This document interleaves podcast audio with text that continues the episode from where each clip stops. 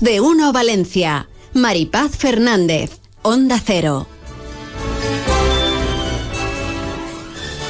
Hola, ¿qué tal? Muy buenas tardes. Bienvenidos a Más de Uno Valencia en un programa muy especial que emitimos en directo desde un hospital referente en la sanidad valenciana. Vitas Valencia, 9 de octubre. Hoy nos vamos a dedicar a hablar de la salud de los más pequeños vamos a dedicar el programa a hablar de pediatría. Pero antes, eh, saludos de todo el equipo. Isaac Sancho en la realización técnica en los estudios centrales. Guillermo Suárez aquí a nuestra vera, en, Vitas, Valencia, 9 de octubre. Gracias, Guillermo, una vez más. Begoña Perpiñá, muy buenas tardes. Muy buenas tardes. Y yo supongo que en el estudio estarán ya Amparo Piqueres y Sergi López, compañeros. No, no están. No están ninguno de los dos. Todavía no, están bueno, pues vamos a ir contando tú y yo. claro, exacto. qué bonito. qué bonito todo. Bueno, pues Amparo Piqueres, eh, bienvenida, buenas tardes. Muy buenas tardes, muy buenas tardes. Disculpa. ¿Qué tal? Es que estábamos, no pasa nada. estábamos sacando una cosa de última hora. Noticia de última hora, venga, pues cuéntanos esa noticia y otras más destacadas. Bueno, pues te cuento que acaba de finalizar la concentración que las organizaciones y las entidades agrarias han realizado en la provincia de Castellón, concretamente en la zona del puerto. Las principales organizaciones como ABA, la Unión, la Coordinadora Campesina y UPA han hecho una tractorada eh, y han llegado hasta el acceso al puerto de Castellón en protesta contra la competencia desleal de países terceros y también de la entrada de plagas y enfermedades. Bien, pues ya han finalizado la protesta porque no quieren que les pase como le ocurrió al secretario general de la Unión Yauradora, Carles Peris, que lo tuvo que desalojar la policía en la otra manifestación que tuvieron precisamente también allí en la provincia de Castellón. Después daremos más datos, pero sí que desde UPA se han mostrado bastante críticos con el presidente de la Generalitat, quien eh, dicen desde UPA que muy bonita la foto del otro día de la reunión, pero que les hizo pocas propuestas para solucionar los problemas que tiene el sector agrícola. Y también continúa el intercambio de mensajes entre el gobierno de Castilla-La Mancha y el valenciano a cuenta del agua. Hoy el presidente de la Generalitat y líder del PP en la comunidad ha asegurado en Madrid que la postura del ejecutivo que dirige el socialista Emiliano García Paje no es de solidaridad. Ha respondido así pues a las declaraciones que sacamos ayer de la portavoz del Consejo eh, de Castilla-La Mancha. ¿Y por qué ha hecho estas declaraciones en Madrid Carlos Bazón? Pues, pues porque ha estado junto con el presidente de la CEP, con Salvador Navarro y con la alcaldesa de Valencia y también con la delegada del Gobierno participando en el desayuno de Nueva Economía Forum. Allí Salvador Navarro también ha urgido al Gobierno de Pedro Sánchez a la reforma del sistema de financiación autonómica, ya que en su opinión los valencianos, dice, se sienten ciudadanos de segunda o de tercera. Será también uno de los temas que contaremos después. Estamos pendientes del sindicato CGT, que ha avanzado que el Comité Autonómico del Servicio de Bomberos Forestales de la Generalitat se ha reunido ya con la consellera de Justicia e Interior, Elisa Núñez. Ha sido para tratar también la alarmante deriva de la actual empresa y saber qué va a pasar con los bomberos forestales. Y en cuanto al tema local, pues sí que te cuento que la mascleta que se disparará el próximo domingo en Madrid para promocionar las fallas de Valencia se ha convertido estos días en objeto de controversia política entre el gobierno local de la capital de España, que encabeza el popular Martínez Almeida, y animalistas y partidos de izquierdas. La cuestión ha acabado incluso en los tribunales. Maripaz, un juez de lo contencioso administrativo de Madrid, tiene de plazo hasta mañana por la mañana. Luego supongo que Boro, no sé si lo tenéis hoy, pero lo contará. Sí, claro que sí, claro. Bueno, pues él dará más detalles para decidir si suspende de forma cautelar la mascleta atendiendo a la denuncia de esta protectora de animales. La alcaldesa, ya te digo que, que bueno, que ha dicho eh, pues que se imponga, ha pedido que se imponga el sentido común y el espectáculo pueda realizarse. Y una última cosa de Valencia, el ayuntamiento ha reactivado el proyecto de reurbanización de la plaza de San Agustín y la avenida del Oeste que lanzaron Compromiso y el PSPB en el mandato pasado. La intervención tiene como objetivo recuperar espacio para el peatón y mejorar la calidad ambiental. Muy bien, pues estas y otras cuestiones a partir de las 2 menos 20. Mil gracias, Amparo Piqueres. Gracias Venga, hasta ahora. Eduardo Esteve, buenas tardes. Buenas tardes.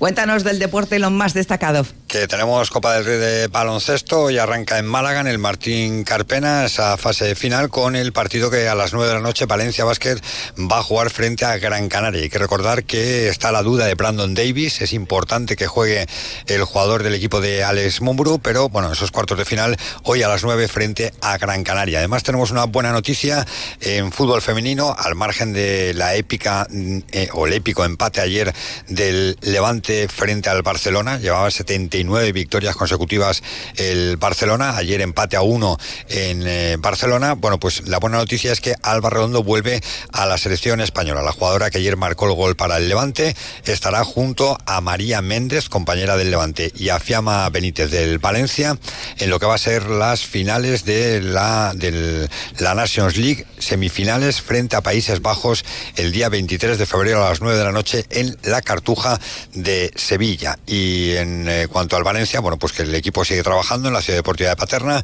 Recordemos que el siguiente compromiso será este próximo eh, sábado a las 9 en Mestalla frente al Sevilla. Eduardo Esteve, mil gracias. Más información, una y media en Deportes Mediodía y a partir de las 3 de la tarde en el 90.9 en Onda Deportiva. Hasta ahora. Hasta luego. Venga, nosotros continuamos en Más de Uno Valencia desde Vitas Valencia, 9 de octubre. Eh, vamos a hablar del área de pediatría.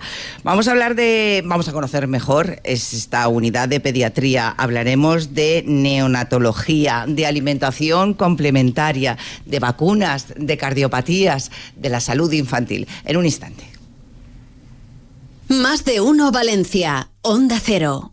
Ven a la semana del Clase A en Valdisa, concesionario Mercedes-Benz. Del 12 al 17 de febrero en nuestras instalaciones de Masanasa. Descuento extra de 4.500 euros en vehículos nuevos. Regalo del punto de carga para modelos híbridos enchufables. Del 12 al 17 de febrero, semana del Clase A en Valdisa, concesionario Mercedes-Benz en la avenida La Pista 50, Masanasa. Estamos con Rocío Barceló, directora de IMAD Spain. Eh, Rocío, ¿Qué son las hemorroides? Hola, muy buenas. Eh, las hemorroides son dilataciones varicosas en el ano en los plexos hemorroidales.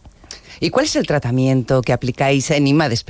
Nosotros aplicamos eh, tratamientos locales sin cirugía, lo realiza un especialista en la materia, son, son cirujanos, y son tratamientos que se van aplicando progresivamente sin necesidad de pasar por quirófano. Se van realizando de forma que se van curando y tratamos las grandes y las pequeñas. Nosotros aconsejamos que vengan en, en una primera consulta informativa que les regalamos, le podemos decir qué tienen, cómo se lo haríamos y le diremos también el presupuesto de todo el tratamiento, porque hay varias patologías hemorroidales. IMAD Spain, en la calle San Vicente, número 52, eh, teléfono 629-626225. Gracias, Rocío Barceló. Gracias a todos. Rompemos con la rutina. Llega Festín 2024. Arte y gastronomía para la práctica del instante. Del 16 al 25 de febrero. Reserva ya tus entradas en festinvalencia.com. Organiza Visit Valencia, Ayuntamiento de Valencia amb la colaboración de Turisme Comunidad Valenciana y Valencia Turisme.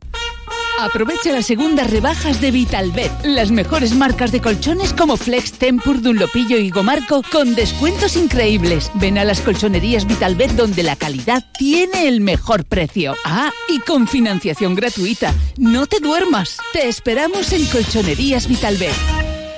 Pepe Bosca Ópticos, siempre a la vanguardia, sigue marcando tendencias en todo tipo de gafas. Tenemos las mejores marcas del mundo. Celine, Loeb, Dior, Fendi, Kenzo, Givenchy. En Pepe Bosca Ópticos la adaptación, montaje, ejecución, control y dirección de tus gafas por nuestros ópticos optometristas colegiados. Lentes específicas para cada momento y ocasión. Pepe Bosca Ópticos, Gran Vía Marqués del Turia 53, Valencia. Pepe Bosca Ópticos, para para ti, que buscas la diferencia. Más de uno Valencia, Onda Cero.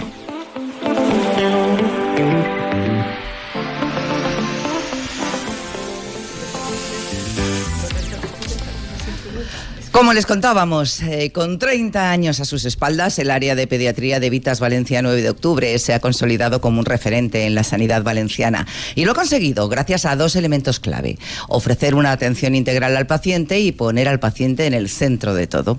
Para poder ofrecer una atención sanitaria de calidad y los tratamientos más adecuados a cada patología infantil, es clave el trabajo conjunto de su personal con el de otras especialidades, lo que les permite realizar una valoración exhaustiva y multidisciplinar del niño y aplicar el tratamiento personalizado para cada paciente. Vamos a conocer mejor la unidad de pediatría. Tenemos con nosotros a su responsable, junto con el doctor Salvador Martínez Arenas. Doctor Javier Miranda, bienvenido, buenas tardes. Muchas gracias, buenas tardes. ¿Cuántas personas forman este equipo multidisciplinar? Pues actualmente estamos trabajando en el servicio de pediatría más de 30 personas. Unas 17 llevamos el área de hospitalización y consultas externas y el resto están eh, focalizadas en las urgencias de pediatría. Sabemos que una de las características de este servicio, del servicio de pediatría de Vitas Valencia 9 de octubre, es esa asistencia de subespecialidades. Decíamos antes las especialidades, pero además existen esas subespecialidades pediátricas. ¿Cuáles son, doctor, y, y qué se suele ver en estas consultas especializadas?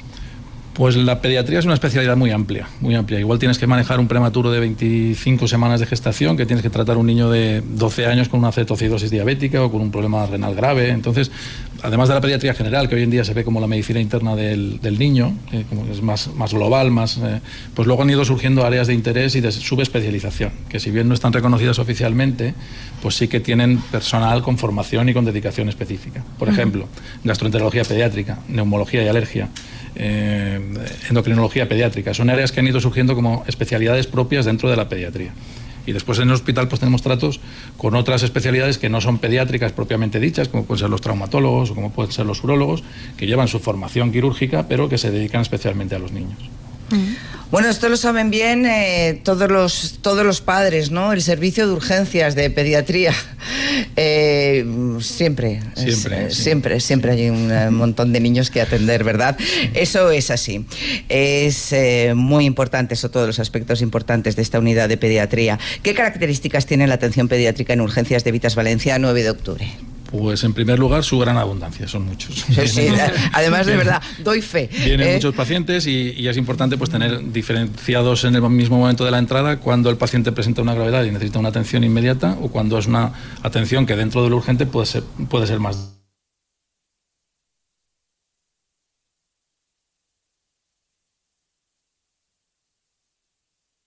Onda Cero Valencia. Hola, tuqueros. Tuco Muebles cumple 20 años en Valencia. ¡Qué fuerte! Y vamos a celebrarlo durante 20 días con 20% de descuento en todo. Créetelo, 20% en Tuco. Mueble joven y precio fácil. En Valencia, en el Parque Comercial Alfafar Park y en el Centro Comercial El Osito, en La Eliana.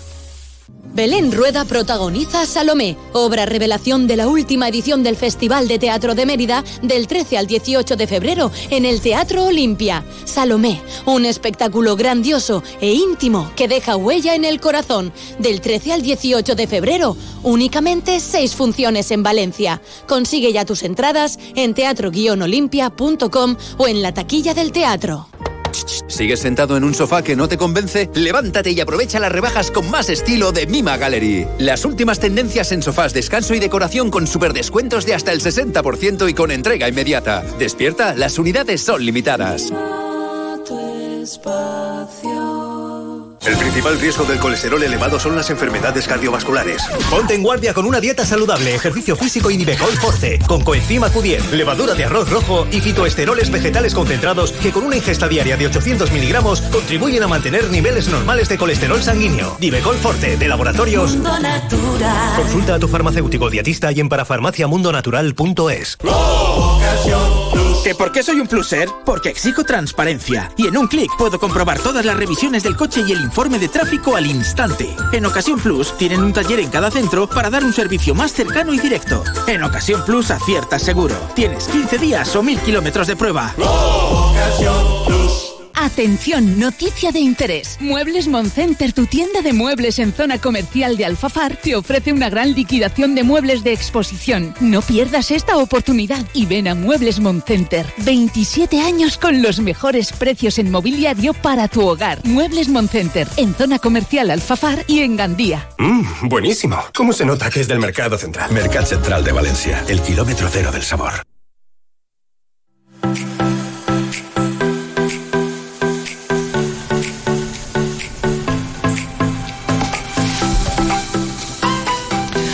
Seguimos en más de uno Valencia desde Vitas Valencia 9 de octubre. Ha habido un pequeño eh, problema de conexión, eh, con lo cual pues retomamos.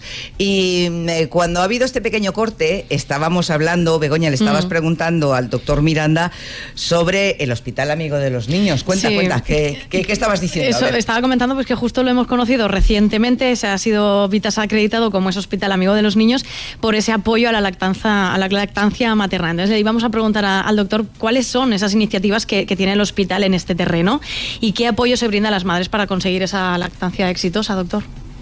Sí, todos los pediatras tenemos claro que la mejor alimentación para el niño es la lactancia materna y también tenemos claro que en muchas ocasiones no es fácil porque, porque pueden surgir dificultades, pueden surgir dudas y, y hay niños que son más fáciles que otros.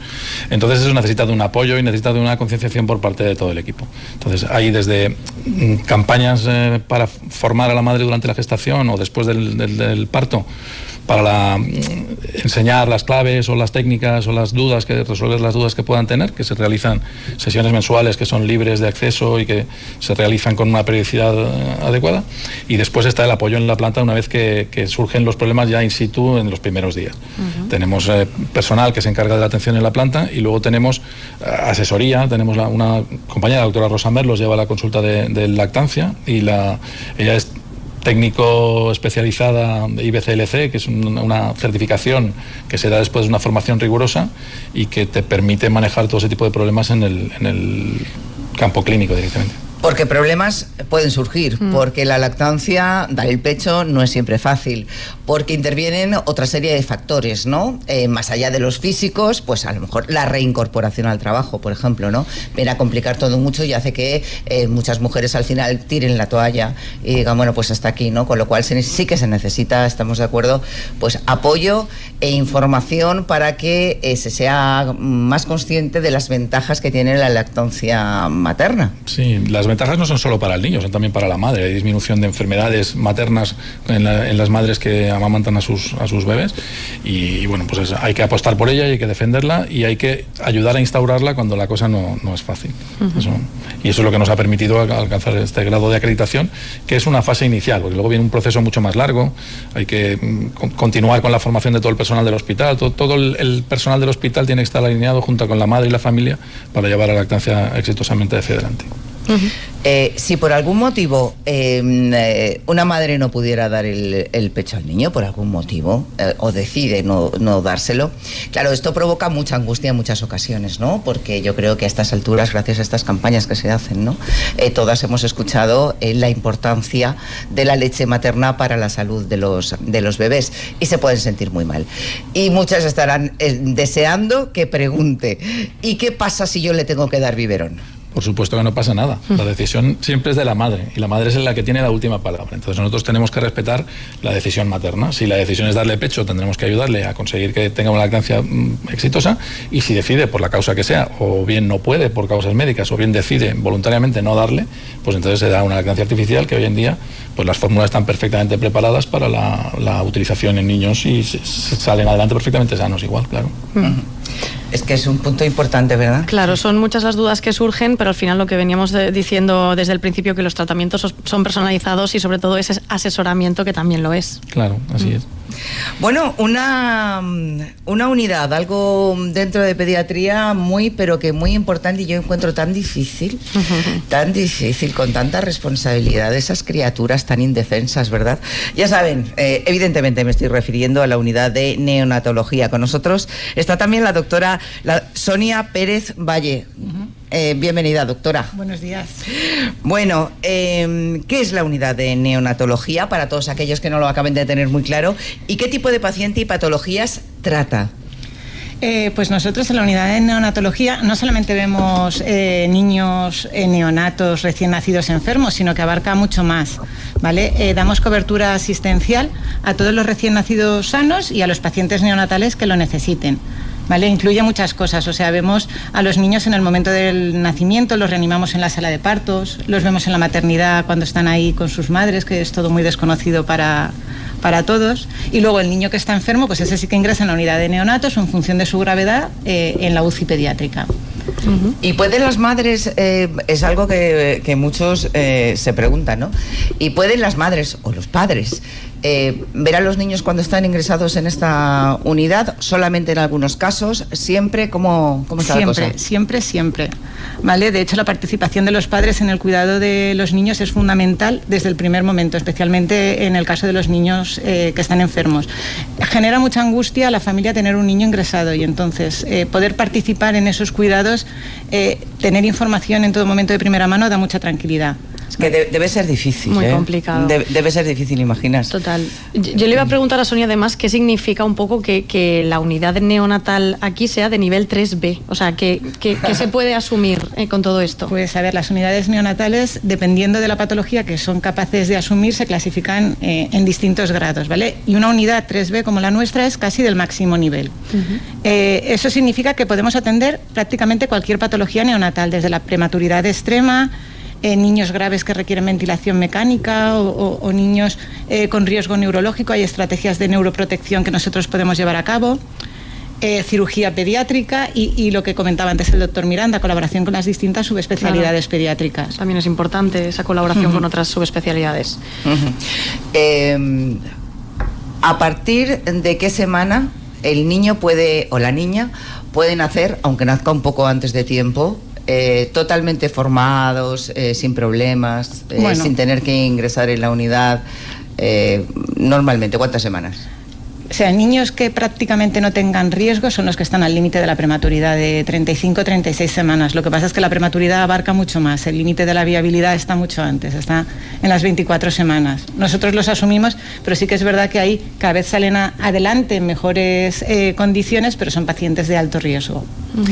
Eh, los profesionales que trabajan en la unidad neonatal tienen una formación específica.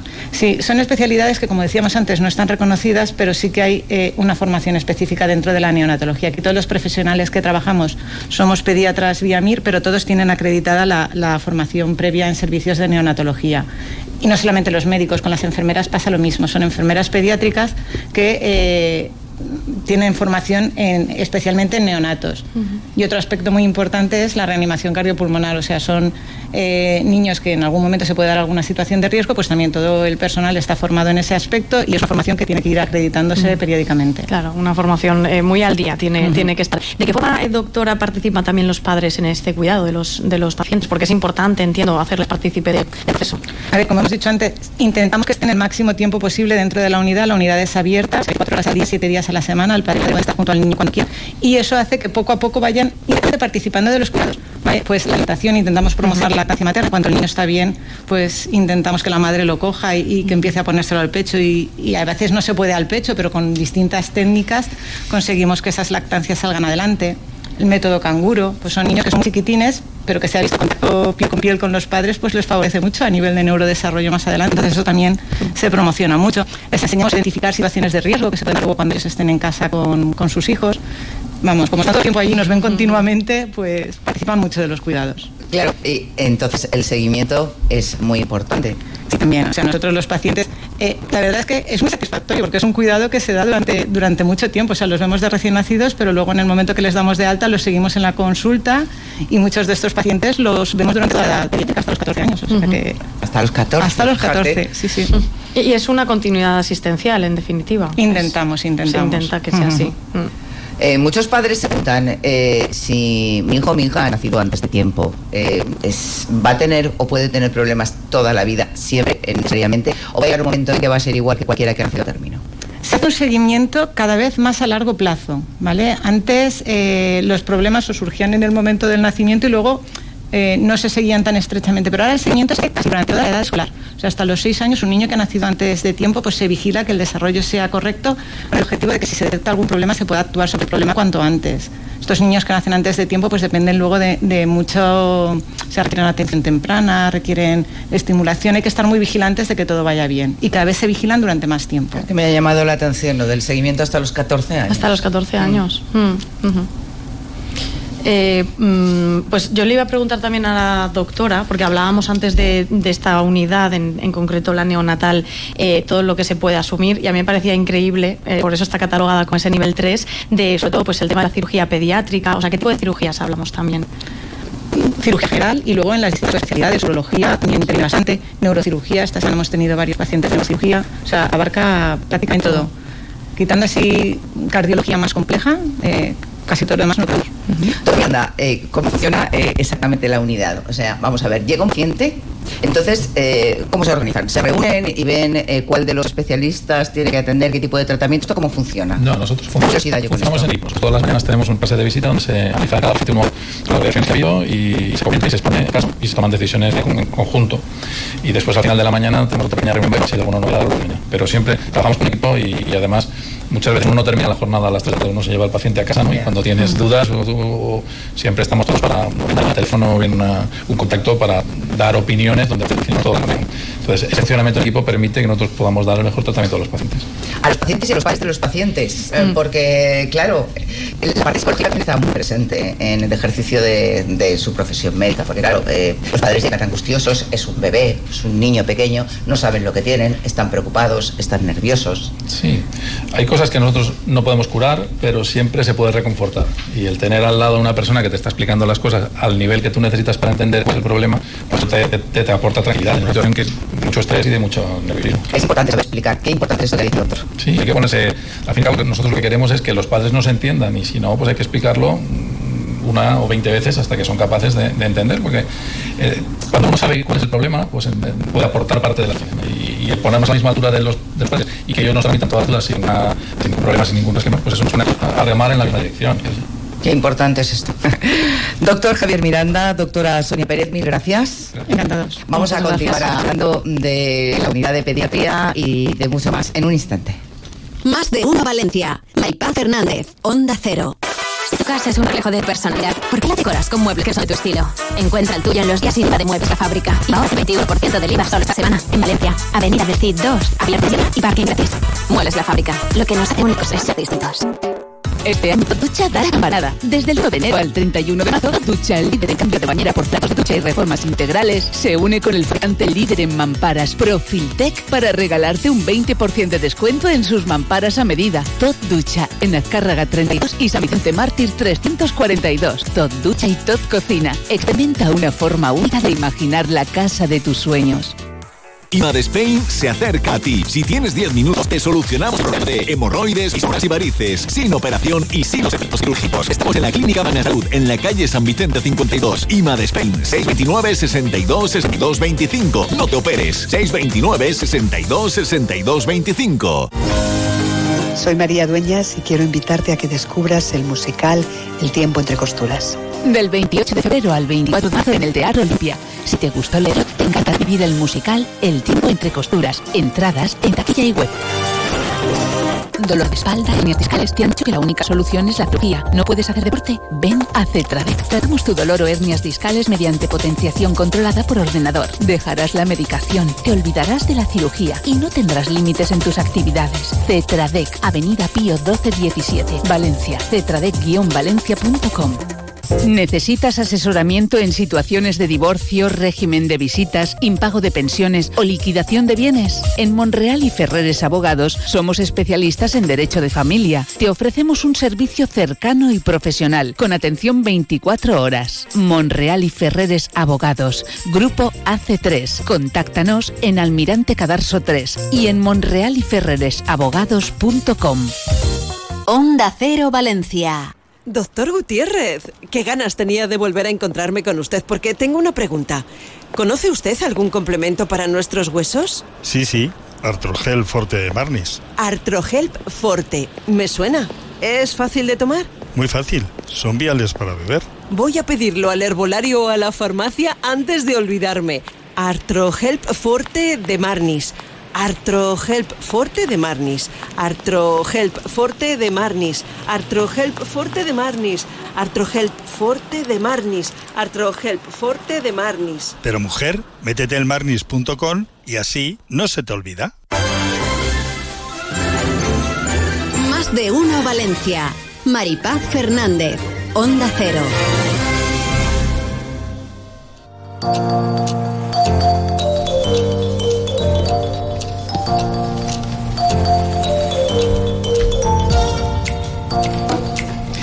Continuamos desde el Hospital Vitas Valencia, 9 de octubre. Estamos hablando de pediatría, de aspectos muy importantes a tener en cuenta con la salud infantil.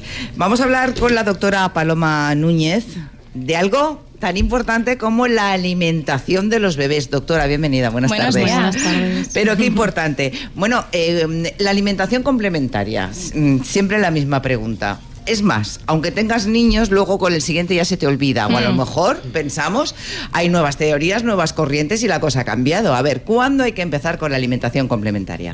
Bueno, pues la alimentación complementaria, por la cual empezamos a ofrecer al bebé alimentos diferentes a la leche materna o artificial, debería iniciarse a los seis meses, en torno a los seis meses. Pero además el bebé tiene que cumplir una serie de requisitos, aparte de haber cumplido seis meses, como son ser capaz de mantenerse sentado con apoyo de una manera estable, tener interés por la comida, mantener ya una coordinación ojo-mano-boca y haber desaparecido el reflejo de extrusión, que es un reflejo por el cual el bebé expulsará el alimento de, con la lengua. Ujú. Si unos familiares, si los papás, los- las mamás no saben cuándo empezarlo, lo han hecho antes, lo han hecho después, ¿qué consecuencias puede tener no hacerlo al tiempo que Pues toca? a ver, depende. Si se inicia la alimentación complementaria antes de los cuatro meses, sí que existe un riesgo bastante alto de atragantamiento. Además, estaríamos aportando una ingesta inadecuada de energía, una sobrecarga renal y estaríamos produciendo mayor riesgo de obesidad en el futuro. Eh, y al contrario, si lo retrasamos más allá de los siete meses, pues esto puede conllevar déficits nutricionales, un mayor riesgo de alergias, así como una peor aceptación de los alimentos por parte del niño, con lo cual estamos alterando sus habilidades y podemos afectar a su crecimiento y a su neurodesarrollo. Bueno, pues eh, la pregunta del millón. ¿Y entonces con qué alimentos empezamos? Bueno, hoy en día no está demostrado que un orden concreto, estricto de introducción de los alimentos aporte mayor beneficio. En realidad se puede comenzar con aquellos alimentos con los cuales la familia pues, se sienta más cómoda. También a nivel cultural varía un poco estos alimentos, pero sí que siempre los pediatras recomendamos priorizar aquellos alimentos ricos en hierro, ya que los requerimientos a partir de los seis meses aumentan.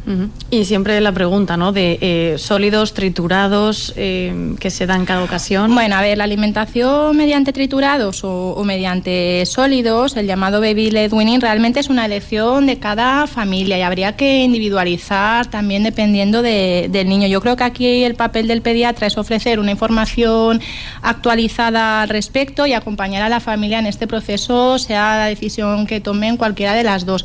Lo que sí que es importante es que aunque empiecen con el método de triturados, a partir de los 9, sobre todo de los 10 meses, empiecen a estimular la masticación haciendo la transición a sólidos, porque sí que tampoco conviene retrasar mucho el iniciar con sólidos. Claro, eh, estamos hablando de alimentos ricos en hierro. Eh, hay niños muy tragones eh, que dices, bueno, ¿cómo puede ser que un niño de siete meses me esté pidiendo chorizo? Pues los hay. los hay. Claro, hay que tener muy en cuenta que eh, pues hay que seguir siempre las pautas de, de la pediatra, del pediatra, pues para saber qué alimentos se le pueden dar y qué alimentos no se le pueden dar. Y luego una gran pregunta, una pregunta que seguro eh, que hacen todo el rato eh, muchos padres, con niños tragones. Es que me está pidiendo comida y no hay quien duerma porque cada hora y media por la noche quiere comer, por ejemplo. Y si le doy algo más fuerte por la noche para que me aguante unas horas, ¿a que sí? Sí, claro. Ah, claro. Las cantidades, ¿no? Sí, a ver, esta cuestión que comentas eh, está muy extendida, ¿no? El pensar que si por la noche comen más o luego van a aguantar más eh, durante la noche y esto no es exactamente así. sí. Eh, en cuanto a la, a la cantidad, a ver, esto es algo que a los padres les preocupa mucho, sobre todo a los padres primerizos. Parece que muchas veces no, cuando empieza la alimentación complementaria, para muchos padres no es suficiente lo que, lo que comen, ¿no? Entonces es importante recalcar que los niños sanos se, se, autorregulan según sus necesidades calóricas y es totalmente normal que al principio no coman mucho. Entonces empezaríamos ofreciendo pequeñas cantidades que se irían aumentando paulatinamente a demanda del niño, igual que el número de comidas al día. ¿Mm? Esto empezaría poco a poco. Sí que es importante tener en cuenta que a partir de hasta el año de vida, perdón, su alimento principal continúa siendo la leche, ya sea materna o artificial, y el alimento es un complemento, ¿vale? Por lo tanto no se trata de sustituir tomas de leche por la por la por el sólido ¿eh? y para que poco, aguante más ¿no? Claro. y nos deje dormir y por la poco noche a poco no, no eso más, no, no, no, eso no era bueno pues eh, bien y el agua otra El gran agua. pregunta, porque Sí, claro, sí. dicen, bueno, como ya bebe leche, que entonces agua, ¿le doy o no le doy? Sí, a ver, hasta los seis meses sí que es verdad que solo hay que darles leche materna o la fórmula artificial, pero a partir de los seis meses, cuando empezamos con la alimentación complementaria, ya hay que empezar a ofrecer agua. Mm. ¿eh? En el momento de, de la comida ofreceríamos un poquito de agua. Al principio hay veces que, que no toman mucho, pero sí que hay que ir ofreciéndola. sí. Yo creo que está un poco la lucha de, eh, es que mi madre me ha dicho Sí. que le dé, es que con eso lidiáis mucho Sí, también, ¿no? Mucho, mucho. Eh, será complicado, ¿no? Habrá cambiado todo mucho y al final hay que hacer caso a los profesionales. Ya lo creo que han cambiado las cosas. Eh, hace unos cuantos años, eh, un bebé si no estaba gordito parece que no estaba sano, ¿no? Ahora ya se sabe que esto no debe ser así. Pero bueno, mucho han cambiado las cosas. Gracias por contárnoslo. Doctora Paloma Núñez. Y, hasta la próxima. Continuamos en Más de Uno Valencia. En unos instantes vamos a las noticias y luego seguimos hablando de pediatría desde el Hospital Vitas Valencia 9 de octubre. Más de uno Valencia. Onda Cero. Vuelve Friends. La mítica serie de los 90 cobra vida en el escenario. Rachel, Ross, Chandler, Joey, Phoebe y Mónica llegan a Valencia con el musical de éxito en Broadway. Desde el 15 de febrero, disfruta de Friends de Musical Parody en el Teatro Flumen. Consigue tus entradas en teatroflumen.es.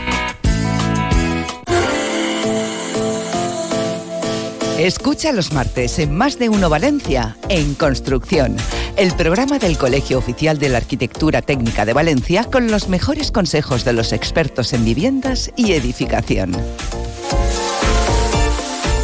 Locos. No seáis innovadores. Hay que renunciar a algo. Conformaos. Dejadlo. Los sueños son locos hasta que se consiguen. Nuevo San John Corando, el sub de nuestros sueños. Totalmente renovado, puntero en seguridad, habitabilidad y equipamiento líder y un precio sin competencia. Nuevo San John Corando. Decían que estábamos locos. Descúbrelo. Aquamotor, concesionario oficial San John, Avenida del Puerto 183 y Tres Forques 67. Aquamotor.es. Natucci Editions celebra su primer aniversario. En la tienda de mobiliario de hogar más bonita de Valencia te muchas sorpresas. Síguenos en Instagram en Natucci Editions Valencia para estar al día de nuestras novedades o visítanos en calle Guadalaviar 3 y 4 con parking gratuito. Natucci Editions es el confort y diseño italiano al precio perfecto. Hoy para mí. Ven espectáculo tributo a Rafael y Camilo VI el 24 de febrero en la sala de fiestas del Casino Cirsa Valencia. Disfruta de una noche apasionante con los grandes éxitos de estos reyes de la canción. Entradas a la venta en casinocirsavalencia.com. Caravaning Alicante, 31 años contigo. Del 9 al 11 y del 16 al 18 de febrero. Gran exposición de caravanas, autocaravanas, campers, módulos residenciales y artículos de camping. Zona Food Trucks. Recuerda, dos fines de semana, del 9 al 11 y del 16 al 18 de febrero. La mayor feria del Levante es Caravaning Alicante. Firalacant, en IFA. Onda Cero Valencia.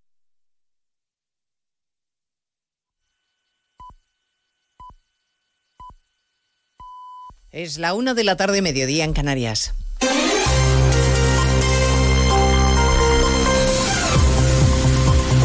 Noticias en Onda Cero. Buenas tardes, avanzamos a esta hora. Algunos de los asuntos de los que hablaremos con detalle a partir de las 2 en Noticias Mediodía, empezando en el centro de la capital, donde hasta ahora ya hay una decena de tractores aparcados junto a la sede del Ministerio de Agricultura. Tractorada horas antes de que el ministro Plana reciba una delegación de agricultores. Siguiendo la protesta se encuentra Laura Lorenzo. Han sido recibidos esta quincena de tractores entre aplausos del millar de agricultores que aquí se congregan y de muchos madrileños que paseaban por la zona. Siguen protestando ante este ministerio y apuestan por llevar a partir de ahora las manifestaciones a Bruselas ante la inoperancia del ministerio. Hombre, es que eh, si nos paramos entonces esto se hunde todo ya. Porque el campo está pero muy mal, muy mal. Claro, si no nos juntamos para protestar, pues por lo menos que llegue a Bruselas, porque aquí yo creo que nos hacen muy poquito caso. Sí, te iba a preguntar, porque por lo visto había una reunión prevista, se ha pasado a la tarde, no hay hora, no sé cómo... Esto o viene de, arriba de Bruselas para todos los países, porque está, al final es todo el campo no solo de España, es de, todos los sitios. ¿Qué son los siguientes pasos a los que hay que dar? Por cierto, una reunión con el ministro Planas que no tiene hora cerrada, se había convocado para las 11 y ahora todo apunta que podrían producirse a partir de las 6 de la tarde. El ministro de Transportes, Oscar Puente, ha pedido a los agricultores que no bloqueen las carreteras, que dejen circular a los transportistas, que no se han sumado a las movilizaciones y que tienen derecho a seguir trabajando. Y yo lo que, lo que le pido a los agricultores es que, por favor, eh, este gobierno es un gobierno dialogante. Yo les pediría que de verdad paren, que dejen trabajar a, los, a los transportistas y que se sienten con el gobierno porque nosotros somos un aliado. Hablaremos a partir de las dos de las reivindicaciones del sector del campo y de los precios del mes de enero. Se confirma la adelantado, la inflación se queda en el 3,4% tras la subida de tres décimas en enero. Hoy Bruselas además ha dado a conocer las nuevas previsiones macroeconómicas. Se mantiene para España el crecimiento del 1,7 este año, se rebaja la estimación de inflación al 3,2. Estaremos en Galicia en este penúltimo día de campaña electoral con los líderes nacionales movilizándose, con el PSOE insistiendo en poner el foco sobre Feijo y la posición de los populares sobre la amnistía. Ya explicaba esta mañana en más de uno el candidato a la reelección, Alfonso Rueda, que el gobierno no va a seguir intentando enfangar la campaña hasta el final, por mucho que el líder del PP haya dejado clara ya cuál es la posición del partido. Ni amnistía ni indulto. Sería muy perjudicial además para Galicia. Yo tengo que pensar en Galicia, en sus repercusiones. Y además le agradezco a Alberto Núñez Feijóo que en cuanto surgió todo este tema, que por supuesto la izquierda y especialmente el Partido Socialista ha intentado airear, y supongo que lo intentará este último día de campaña, haya sido clarísima en la posición. Y yo creo que los gallegos han entendido perfectamente cuál es la posición del Partido Popular. La Comisión de Ética Judicial del Consejo General del Poder Judicial le da la razón a los jueces que protestaron contra el lawfare. Hoy ha avalado las concentraciones que llevaron a cabo en el mes de noviembre frente a los juzgados. Sostiene que son éticas si el juez cree que está en peligro el Estado de Derecho, Eva Llamazares. Fue ético concentrarse frente a los juzgados en contra del lawfare y la amnistía si al juez le movió la idea de mostrar su rechazo frente a un acuerdo político que ponía en peligro el Estado de Derecho.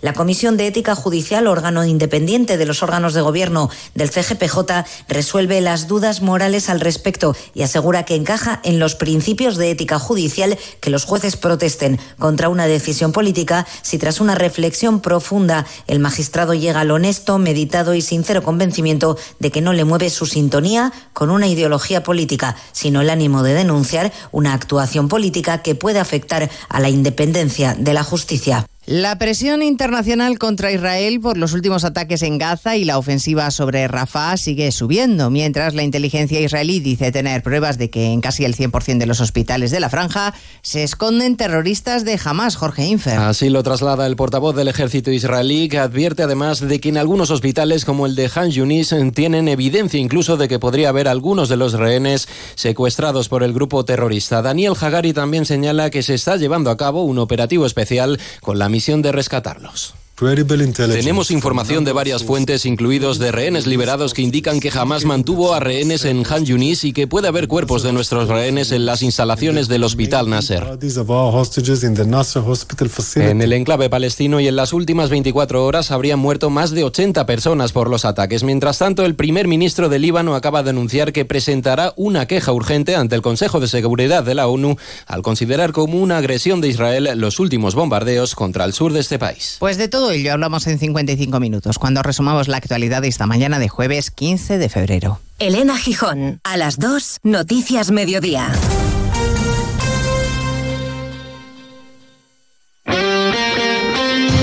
Este sábado hay liga en Radio Estadio.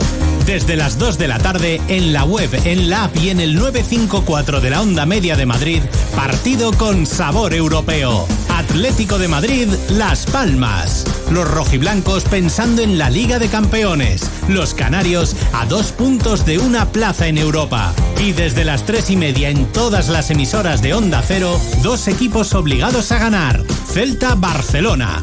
Un enfrentamiento clásico. Valencia-Sevilla. Y otro clave para la permanencia. Osasuna Cádiz. Con las paradas habituales en los estadios de Segunda División y desde Málaga, las semifinales de la Copa del Rey de Baloncesto. Este sábado vive todo el deporte en Radio Estadio. Con Edu García. Te mereces esta radio. Onda Cero, tu radio.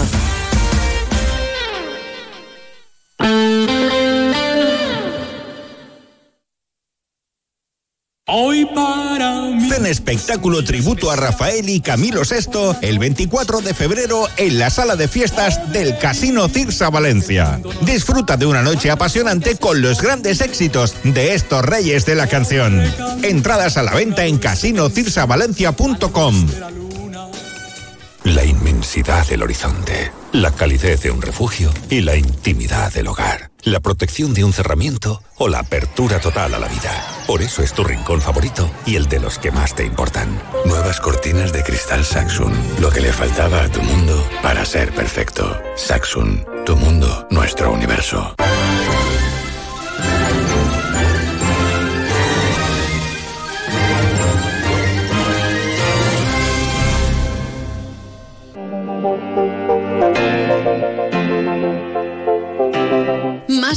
Valencia. Onda Cero.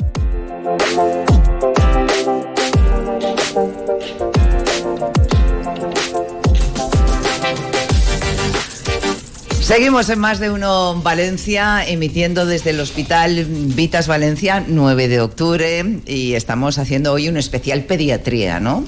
Y vamos a hablar a continuación de algo tan importante, tan vital como es la vacunación. Doctora Lucía Serrano, bienvenida. Buenos días, ¿qué tal? Decíamos que es vital y es que realmente lo creemos así, es, eh, es vital. ¿Hasta qué punto es importante la vacunación? Pues de suma importancia. Eh, la vacunación en el último siglo es la medida que ha contribuido a disminuir la mortalidad y la morbilidad en la especie humana eh, más que ninguna otra medida, ni siquiera los antibióticos. Quizá como mucho la potabilización del agua y después las vacunas. Y no solo de forma individual eh, a cada persona vacunada en particular, sino cuando se alcanzan tasas de cobertura grandes, lo que se llama la inmunidad en grupo, que es la que contribuye de verdad a reducir o eliminar las enfermedades. Y de forma especial en niños también, doctora. Claro, eh, aparte de inmunizarlos de forma temprana eh, para que no tomen contacto con, pues para crear lo antes posible esta inmunidad de grupo que, que estábamos hablando. ¿Qué novedades hay en, en este ámbito? Eh, vacunas así. ¿cómo Pues, eh, a ver, eh, quizá en los últimos años, eh, como novedad o como recomendación de la Asociación Española de Pediatría, ha sido la vacunación sistemática de la gripe en todos los menores de 5 años, con la ventaja, que a lo mejor mucha gente no conoce, de que en los mayores de 2 años se puede administrar de forma intranasal, Mm, se ahorran un pinchazo. Y quizá la novedad más importante de este último año y de la que estamos viendo muy buenos resultados es de la inmunización también sistemática contra el virus respiratorio sincitial, que es el virus de la bronquiolitis, que, que se llama. Es una patología típica de los niños más pequeñitos y que produce tasas de hospitalización muy elevadas. Y este es el primer año, era una inmunización que se ponía sobre todo a los grupos de riesgo y este es el primer año que se está vacunando a todos los recién nacidos sanos menores de seis meses y en una única dosis al nacimiento o eso a los menores de seis meses y estamos viendo buenos, buenos resultados con ella. Y los niños mayores, los adolescentes, es muy importante eh, la dosis de recuerdo, ¿no? Que, ¿no? que no se les pase en la adolescencia. Y también muy importante la vacuna del papiloma. Hay dudas todavía sobre la vacuna del papiloma. Hay muchos que no saben si solamente se le ponen a las niñas, si a los niños y a las niñas, si aunque no sea, si tú puedes pedir que se lo pongan a, a un adolescente. eh, por tu cuenta y se la van a poner, en fin, estas cosas. Sí, pues a ver, por un lado, eh, lo que comentabas de los niños mayores, la importancia de las dosis de recuerdo, hay que tener en cuenta que los niños mayores van ya cada vez menos al, pediatra y van a pasar, cuando sean adolescentes, al médico de familia y aún irán menos. Entonces sí que es importante eh, asegurar esas últimas dosis de recuerdo para que estén completamente inmunizados. Y luego el tema de la vacuna del papiloma, sí, llevamos los pediatras eh, bastantes años ya insistiendo en eso.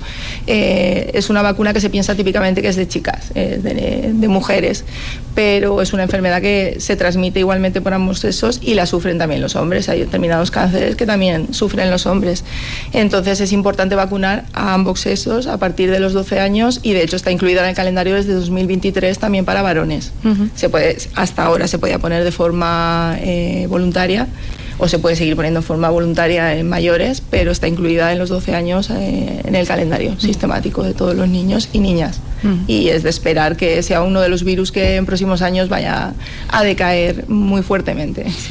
Por lo tanto, la importancia también de, como decíamos, hacía referencia al, calendario de vacunación. Queríamos preguntarle también si es distinto en los diferentes territorios de España y cómo es un poco el nuestro. Pues sí, eso es una reivindicación de la Sociedad Española de, Pediatría, de que todos los niños tengan el mismo acceso a, las vacunas y, que todos los territorios de España el calendario sea unificado. No hay grandes, grandes diferencias, pero, pero sí, sí que las hay en distintos territorios y es una cosa a solventar, sí. Bueno, eh, conclusiones ya, ¿no? Las eh, vacunas, decíamos, han conseguido erradicar enfermedades o reducirlas a niveles residuales. Eh, sobre todo después de la experiencia con el coronavirus, nos estamos preguntando, bueno, ¿pueden aparecer nuevos virus? Sí, a ver, recalcamos los pediatras siempre importancia de la vacunación sistemática, de completar todas las dosis, de tener el sistema inmunológico lo más preparado posible y siempre pueden surgir eh, nuevos problemas, pero, pero cuanto mejor sea nuestro sistema inmunológico, nuestras inmunizaciones y estableciendo unos protocolos consensuados y que nos ayuden a actuar de forma rápida y coordinada, pues yo creo que podemos hacer frente a cualquier cosa que, pueda, que pueda ir surgiendo. Doctora Serrano, muchísimas gracias. De nada, muchas gracias. Eh, vamos a hablar ahora eh, de las cardiopatías, un tema muy importante. Doctor José Ignacio Carrasco, director de la Unidad de Cardiología Pediátrica y Hemodinámica Infantil del Hospital Vitas Valencia 9 de octubre. Bienvenido, doctor. Buenas tardes. Hola, buenas tardes. Bueno, vamos a hablar de esta unidad de cardiología pediátrica, una unidad en el tratamiento integral del paciente con cardiopatías desde la época fetal hasta el niño y luego el adolescente, ¿no? Desde que se detecta, que afortunadamente ya se pueden detectar eh, bastante pronto, ¿no? Las cardiopatías. Sí, sí, sí, a partir de la semana 16, 20, incluso a veces antes, eh, cuando los ginecólogos, que son los que nos remiten los pacientes, ven algún, eh, algún defecto o algo que les llama la atención, a partir de ahí nosotros realizamos un estudio ecocardiográfico fetal y eh, en función del diagnóstico seguimos, seguimos el, feto, orientamos a, la pareja. Hay, veces que incluso tratamos a, vía transplacentaria al feto, es decir, administrando medicamentos a la madre y luego lo seguimos al nacimiento hasta la adolescencia, efectivamente. ¿Qué son, explíquenos, doctor, esas cardiopatías eh, congénitas? Eh, ¿Cuál es el diagnóstico y tratamiento? Las cardiopatías congénitas son unos eh, defectos, uno, de los defectos de las malformaciones presentes al nacimiento más frecuentes. Se estima una incidencia de 8 de cada mil, es decir, casi uno de cada 100 recién nacidos va a tener un problema cardíaco. Pero también hay que decir que la mayoría de los problemas cardíacos son defectos simples. solamente un porcentaje por debajo del 50% va a, necesitar eh, tratamiento y de estos y de estos muchos tratamientos no complejos, no complejos. Pero efectivamente son defectos frecuentes y hay que diagnosticar. Y ahora los ginecólogos están ya muy muy especializados en este tipo de, diagnósticos y nos remiten al, al feto cuando, cuando ven cualquier cosa. Bueno, en algunas ocasiones eh, se necesita hacer un cateterismo, ¿no? Sí. Esto cuando pensamos en niños, sobre todo en niños muy pequeños, pensamos, eh, bueno, serán mínimamente invasivos, ¿no? Estos cateterismos en en edad pediátrica. Y eh, ¿En qué casos sería necesario? Bueno, el concepto de mínimamente invasivo Efectivamente. es porque no, no abrimos al paciente, lo hacemos a, través, a través de vasos periféricos, de venas y arterias, de la ingle, del brazo, del cuello, y es decir, simplemente por punción sin, sin poner puntos, pero hay veces que los tratamientos por cateterismo pueden ser sencillos y no tan sencillos, incluso en pacientes bastante graves.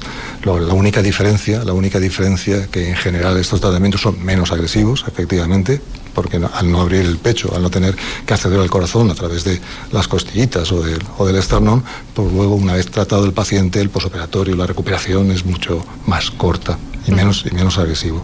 Y es verdad que la mayoría de los defectos cardíacos simples, la mayoría se pueden tratar hoy en día por cateterismo.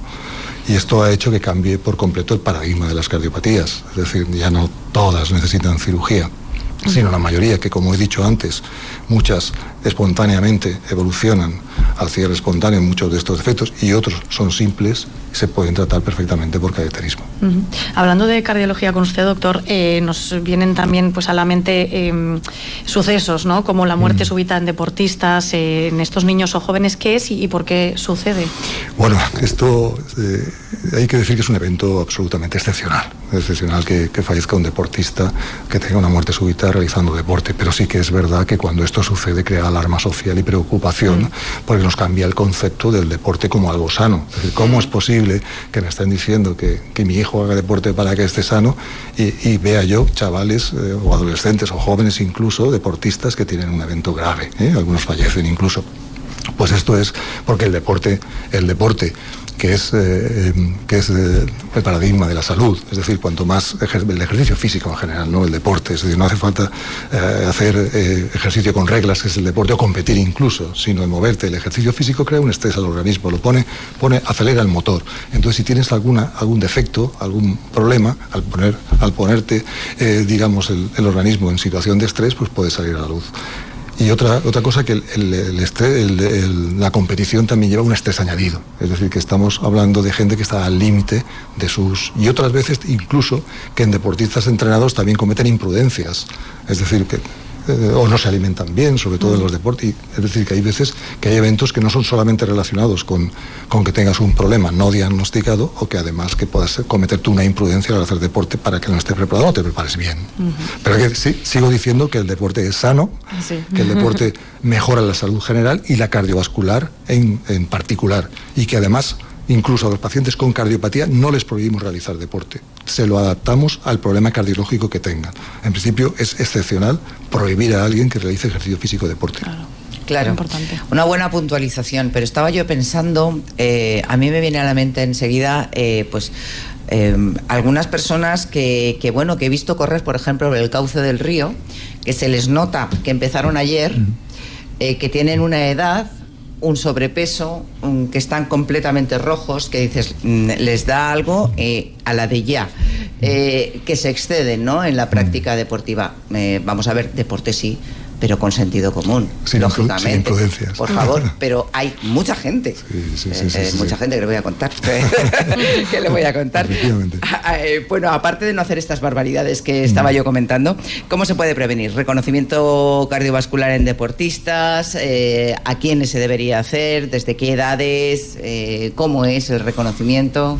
El mejor, método para prevenir la muerte súbita del deportista o que tengas problemas graves realizando deporte es realizando un, un buen examen cardiovascular previo a la realización de ejercicio físico, deporte. No solamente deporte de competición, sino deporte recreativo. Y esto hay que hacerlo antes de que el niño empiece a hacer deporte, pues antes de los 6-8 años, porque cada vez los niños acceden a edades más tempranas a la realización de deporte. Esa es la mejor forma de prevenir la muerte súbita en el deporte. Es verdad y bueno, ¿de qué consta este ejercicio, este examen prepráctica deportiva o, o las revisiones de los deportistas? Pues consta en un examen eh, antropométrico general, eh, preguntarle por los antecedentes, si han tenido familiares que han tenido muertes eh, jóvenes o han tenido problemas con el, con el deporte, un examen y luego la realización de un electrocardiograma y de algo muy y algo fundamental que es una ecocardiografía. Con eso tenemos un examen que podemos no descartar el 100% de los problemas, porque no se descarta nunca en medicina, hay cosas muy ocultas, pero sí tener la seguridad que con los medios a nuestro alcance estamos haciendo que el deporte en ese niño, niña, sea seguro. Y ya por último, doctor, eh, ¿cómo se integra la unidad de cardiología pediátrica en el hospital? ¿Qué relación con otros profesionales y otras unidades hay? Pues como ha dicho antes el doctor Miranda y la doctora Pérez Valle, somos un, un equipo multidisciplinar que cada uno desde su punto de vista, desde su es- eh, parcela, pues eh, trabaja con los, con los niños, pero que estamos interconectados. Nosotros tenemos una relación muy estrecha con el servicio de pediatría y la unidad de, neonatología porque eh, tratamos pacientes conjuntamente, con la unidad de hemodinámica donde realizamos nuestros procedimientos de intervencionismo, con los ginecólogos que nos remiten paciente, con los cirujanos con los que colaboramos y con otras especialidades pediátricas. Efectivamente somos un, gran equipo. Doctor José Ignacio Carrasco, muchísimas gracias. Hemos aprendido mucho hoy, ¿eh? gracias, a ustedes. Con todos. Hemos aprendido muchísimo. Así que gracias. a todos, gracias al Hospital Vitas Valencia 9 de octubre por lo bien que nos han acogido, por todo lo que nos han enseñado hoy, a todos los especialistas. Y continuamos en más de uno Valencia con otros asuntos. Porque es que las fallas ya están aquí. Ya ¿eh? están, ya, casi. están. Esto es un no parar de acontecimientos. De, de, sí, ahora nos cuenta Coro. Más de uno Valencia. Maripaz Fernández, Onda Cero. Todos los martes en Onda Cero, Comunidad Valenciana en la Onda y Caixa Popular, un foro radiofónico donde de la mano de Caixa Popular conoceremos proyectos innovadores, solidarios y de carácter social, donde ponemos el acento en las personas y la sostenibilidad de nuestro entorno. Todos los martes en Onda Cero, a partir de las dos y media, Comunidad Valenciana en la Onda y Caixa Popular. Oh. Ayuda al mantenimiento de tus huesos, cartílagos y músculos en Parafarmacia Mundo Natural. Descuentos del 20% en Colacel, Artifin, Tendiplus y Osteosan. Colacel cápsulas con colágeno hidrolizado puro y vitamina C ayuda al correcto funcionamiento de huesos y cartílagos. Artifin cápsulas con sulfato de glucosamina, condroitina, cúrcuma y vitamina C ayuda al buen funcionamiento de los cartílagos. Artifin crema con extractos de plantas y aceites esenciales para uso tópico. Tendiplus con magnesio y vitaminas del grupo B y zinc ayuda al funcionamiento normal de los músculos. Osteosan con aminoácidos, minerales y vitaminas D y K2 contribuye al mantenimiento de los huesos en condiciones normales. Si tienes dudas, te ayudan en el 96 342 1287 o escribe a info arroba para farmaciamundonatural.es y te atenderán personalmente. Gastos de envío incluidos. Promoción no acumulable válida en Parafarmacias Mundo Natural y en la web para farmacia mundonatural.es hasta fin de existencias. Onda Cero Valencia. Nexus es tu agencia de eventos en Valencia. Si quieres promocionar tu negocio o realizar un evento, te ofrecemos un proyecto a medida y atención personalizada. Disponemos de las mejores azafatas de toda Valencia. Con Nexus, tu promoción y tu evento serán todo un éxito. Llámanos al 96 358 0542 o nexusagencia.com. Nexus, tu agencia en Valencia.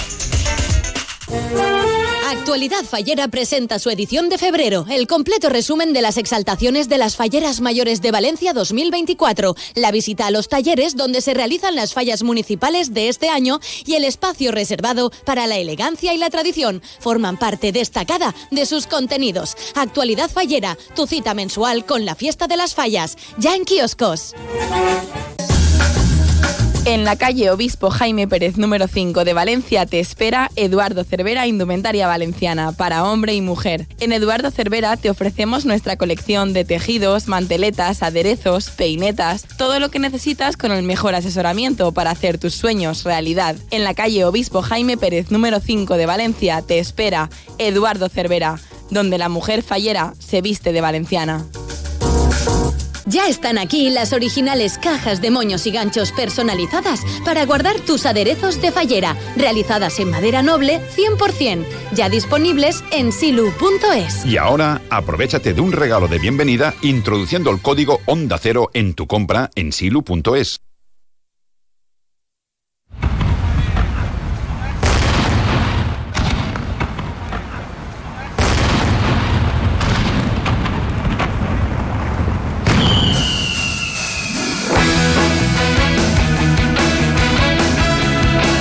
fallas con Boro Peiro. Hola Boropeiro, buenas tardes, bienvenido. Hola. Hola, ¿qué tal? ¿Qué tal tú? Nosotras divinamente aquí en el 9 de octubre. Yo muy bien, pero porque, porque he conseguido mis entradas para Casino Cirsa. Los he conseguido hoy, o sea que mira qué feliz estoy. ah, estoy bueno. bien, feliz y contento para ir a ver ese tributo maravilloso. Cena, espectáculo, homenaje. No me canso de repetirlo, es que, es que es lo que hay. Rafael y Camilo VI. Próximo 24. por la noche en la sala de fiesta del Casino Cirsa y toda la información, información, ¿qué te parece? Eh? ¿Qué te parece? Muy bien. Eso es el sábado que viene, ¿no? O sea, Casino este no, el otro. Sí, señorita. Este que Muy viene, bien, este que bien. viene es fútbol y después la Super Mascleta en Madrid que no está dando nada que hablar. Ta, ta, ta, ta, la, ¿Qué opinas? Te íbamos a preguntar por eso, No, Boro. no, mira, tengo aquí, me acaba de pasar Pere Fuset, declaraciones de concejal de Compromís per a Valencia Pere Fuset sobre la, la polémica mascleta. Compromís lamenta el daño que el PP y Catalá de Almeida están haciendo a la imagen de las fallas con la polémica mascleta de Madrid. El concejal de Compromís per Valencia Pere Fuset extiende la mano para defender la pirotecnia desde el respeto y la cordura. Lamenta mucho que el PP de Catalá y Almeida estén haciendo un daño irreparable a la imagen de la fiesta y de la pirotecnia por decisiones irresponsables, poco medidas. La mascleta es un fenómeno cultural transversal en Valencia, capaz de reunir a miles de personas. La pirotecnia merece quien defienda con cordura y no puede ser tratada como un capricho político particular. El PP hacerse promoción en Madrid. Y al bueno, es que es, es un poquito largo, igual de largo que es el, la respuesta que ha dado también el concejal de Fallas, Santi Ballester, que también ha, con- pues eh, nada, en un segundo, pues otra nota de prensa que ha llegado. Eh, ha destacado que el objetivo de esta masqueta en Madrid, además, dice Santiago Ester, de la promoción de nuestra fiesta más universal de las fallas, es la difusión de la actividad del sector pirotécnico en la comunidad valenciana, que está comprendido por 28 empresas que generan más de mil puestos de trabajo. Este ha explicado que la masqueta dará un gran visibilidad tanto a nivel nacional como internacional del arte pirotécnico, del que los valencianos nos sentimos muy orgullosos de que forme parte de la entidad del pueblo valenciano, etc. ha recordado que el trabajo de nuestros pirotécnicos cuenta con un enorme reconocimiento en Europa y ha señalado que va a ser un éxito. También se ha pronunciado Sandra Gómez, se ha pronunciado Nuria Llopis, y no sé si Mamare ha dicho algo al respecto, y lo preguntaré después también, porque es una barbaridad el aluvión a favor y en contra de esta masqueta de Madrid, ¿no? Eh, independientemente del tinte que se le quiera dar, como ciudadano de a pie, yo como siempre he dicho, y a mí nadie me podrá decir lo contrario, yo siempre he defendido, ojalá pudiéramos ver mascletas en muchos sitios, entre otros mi capricho siempre será que en el Times Square de Nueva York disparar una mascleta, entonces... Pero vamos a ver, Boro, una cosa. eh, estamos dando por hecho que todos los oyentes saben eh, Que lo que está claro, ocurriendo llevamos- llevamos con la diciéndolo. pero hay oyentes que pueden no saber qué es lo que ha pasado, Madrid ¿no? el 18. Un juez tiene que decidir si suspende la mascleta, ¿no? Eso también, también lo he dicho, Eh, lo he dicho por la ubicación, pero es que eso ya no es Efectivamente, cosa- es que está, está en riesgo. nuestra. Entonces, ¿por qué está en riesgo la mascleta? Es el kit de la cuestión. No, dice que es por, porque un juez ha pedido que antes del, ha dicho el viernes, sí, antes de las 11, explique, explique el juez este, ¿no? El- el- explique, no, explique a Almeida, en este caso, el alcalde de Madrid, eh, el por qué se puede o no se puede realizar allí, ¿no? No lo claro, sé, tiene que, que- argumentar Claro, claro, para luego él decidir si se hace o no se hace. Exactamente, pero esas cosas a, a mí, ya- a mí ya se me escapa. Yo, Los animalistas están denunciando el impacto ambiental eh, que, que podría suponer pues que se, que se llevara a cabo esta mascleta. Sí, lo, lo estudia tras, la petición de una protectora de animales, en este caso. Eh, La protectora. Salvado- Salvando Peludos presentó ahí un recurso solicitando medidas cautelarias para frenar el evento. Es lo que, lo que dice. Bueno, pues eh, eh, yo te digo, nosotros, o yo en este caso como aficionado a la pólvora, eh, no decido dónde tiene que dispararse o no. A mí me gusta ver la masqueta en cualquier sitio, en cualquier ciudad y en cualquier lugar del mundo. No, sé, no he visto en Valencia, he visto en otros lugares, gracias a Dios. ¿no? Yo disfruto mucho de la pirotecnia, pero no es mi cometido decir dónde hay que ponerla en Madrid y dónde hay que dejar de ponerla. Yo, mm, a mí, como aficionado a la pólvora, que los oye mucho, me gusta ver a mis pirotécnicos por todos los lugares del mundo. Eso lo tengo clarísimo, ¿no? Lo otro, aquí en Valencia también han habido asociaciones animalistas y en, y en cualquier puesto esto no es nuevo tampoco, eso es verdad.